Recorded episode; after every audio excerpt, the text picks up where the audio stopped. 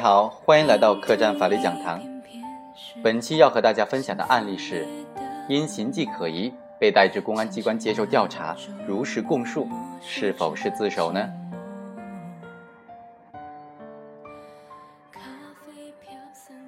二零一四年五月八日，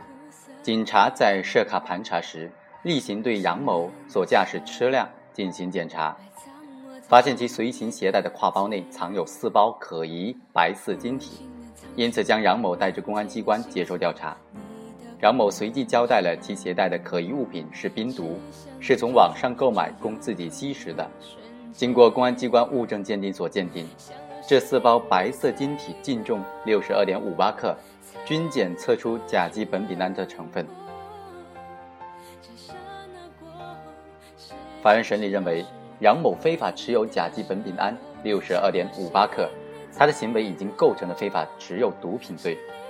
杨某在公安机关已经发现其随行携带的挎包内藏有可疑物品之后，才才交代非法持有毒品的事实，那么就不能认定为自首。因此，法院判处杨某有期徒刑七年。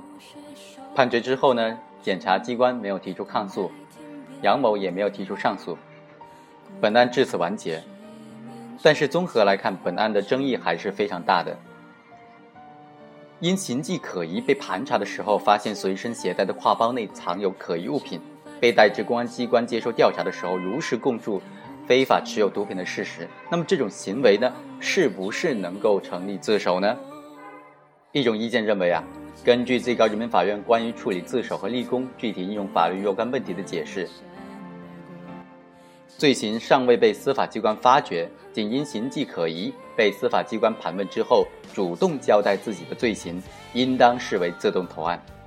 本案当中，杨某因形迹可疑被执行查询任务的公安人员盘查之后，主动交代其非法持有毒品的犯罪事实，应当认定为自动投案。也就是说，杨某应当构成自首。另一种观点则认为啊，公安机关在盘问杨某的同时。对他的车辆进行了搜查，发现其随身携带的与犯罪有关的物品。此后，杨某才交代非法持有毒品的事实，那么他的行为就已经不属于自动投案了，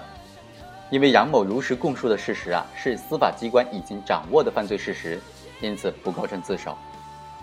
第一种观点无疑就是辩护律师的意见了，辩护律师会力争自首成立，从而可以依法从轻或者减轻处罚。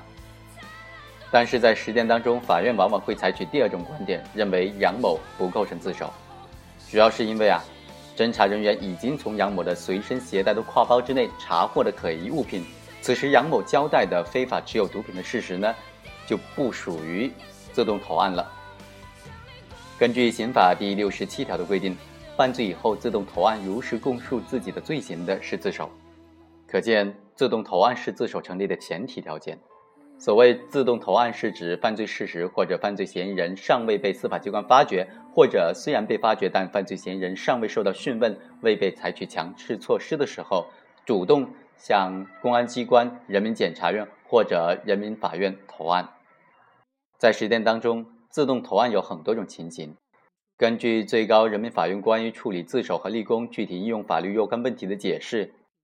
罪行尚未被司法机关发觉，仅因形迹可疑。被有关组织或者司法机关盘问教育之后，主动交代自己罪行的，应当视为自动投案。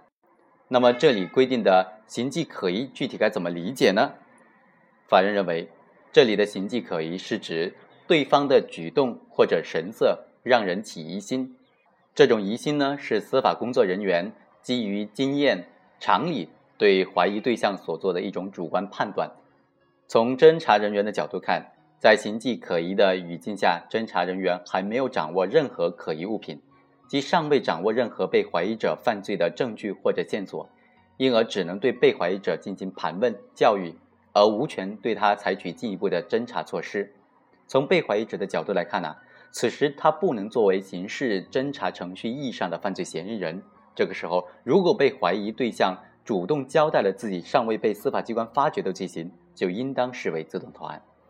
但是如果被怀疑者的罪证已经被侦查人员所掌握，或者侦查人员凭借一定的事实、证据以及工作经验或者他人提供的线索，对特定对象产生的某种具体的、有针对性的怀疑，从而可以将嫌疑人与某种具体的犯罪行为相联系，那么该嫌疑对象已经成为刑事侦查程序意义上的犯罪嫌疑人。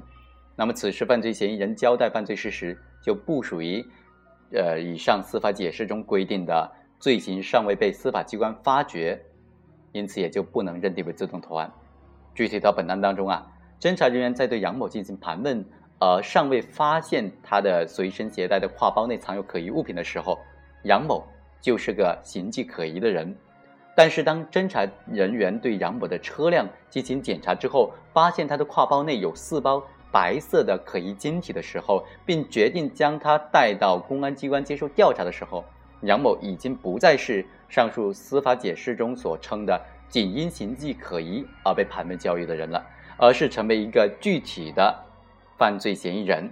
是侦查机关已经掌握了被怀疑者实施某种犯罪证据或者线索之后，而被怀疑的对象。此时啊，侦查人员根据自己的工作经验，可以判断毒品犯罪事实，如贩卖、运输毒品或者非法持有毒品，呃，这种事实啊存在的可能性比较大。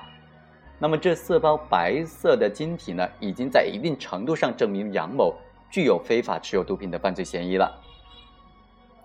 另外，还有一种观点认为啊，侦查人员在物证检验报告出来之前呢，不能够确定这四包白色晶体就是毒品，因此呢，侦查人员对杨某的怀疑只是一般性的怀疑，而没有掌握确凿的证据，因此不能认为公安机关已经发觉了杨某非法持有毒品的罪行。正常来看呢，这种观点很难被接受。发觉某种罪行的发生，不等于完全证实了这种罪行。在侦查阶段，不能以侦查人员掌握到的证据达到确实充分的标准来认定发觉了犯罪嫌疑人实施的罪行。在毒品犯罪案件当中啊，作为物证的毒品是指控犯罪的最有力、最直接的证据。非法持有毒品犯罪案件尤其是如此。只要查获了毒品，那么就应当认定行为人的罪行已经被司法机关发觉。物证检验报告形成之前呢，侦查人员可以根据经验去判断所查获的可疑物品是不是毒品，并决定对可疑物品采取怎么样的进一步的侦查措施。那么，这种判断虽然不能替代人民法院宣告有罪判决时所要求的物证鉴定，但是在侦查阶段确定犯罪嫌疑人的时候，这不失为一种有效的判断。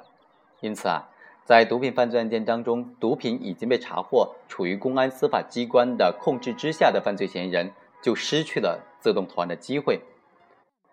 基于这种思路啊，最高人民法院关于处理自首和立功若干具体问题的意见中明确规定，有关部门司法机关在其身上随身携带的物品、驾乘的交通工具等处发现与犯罪有关的物品的，就不能认定为自动投案。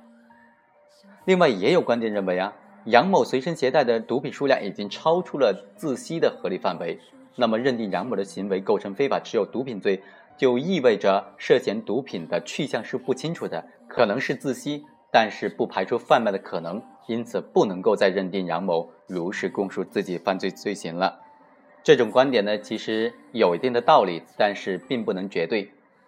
首先，根据刑法第三百四十八条的规定。非法持有毒品罪当中的持有的毒品数量并没有上限，因此啊，认定杨某是否如实供述自己的罪行呢？首先要看他所携带的毒品是否明显超出了自吸的合理范围。如果所携带的毒品数量明显超出自吸范围，仅是因为没有其他证据证明贩毒或者运输目的而认定为持有的，一般不认定被告人具有如实供述自己罪行的情节。本案当中。杨某携带毒品的数量为六十二点五八克，还没有明显超出自吸的合理范围，因此上述观点的前提是不能成立的。其次，刑法第六十七条规定，如实供述自己的罪行，应当理解为如实交代自己的主要犯罪事实，而不是交代所有的犯罪事实。非法持有毒品罪是一种持有型的犯罪，本罪的客观方面是持有毒品行为。因而，在其所携带毒品数量尚没有明显超出自吸合理范围的前提之下，只要行为人如实交代了非法持有毒品的状态这个事实，既可以认定他交代的主要犯罪事实。至于毒品的来源和去向，因为不属于本罪的犯罪构成事实，可以排除在主要犯罪事实之外。最后，从刑事证明角度来看呢，在所携带毒品并没有明显超出自吸合理范围的前提之下，虽然没有证据证明杨某关于购买毒品用于自吸的供述是真实的，但同样没有证据证明他的供述是虚假的呀。因此，从有利于被告的角度来考虑，不能认定杨某未如实供述自己的罪行，因此也就不能够轻易的排除坦白情节的认定。值得注意的是。上述关于杨某尚未如实供述自己罪行的观点，既没有证据支持，也过分的挤压了自首和坦白情节在持有型犯罪中的适用空间，不利于鼓励犯罪分子认罪悔罪，故难免有失偏颇。综合来看呢，对杨某以非法持有毒品罪判处七年有期徒刑是比较恰当的。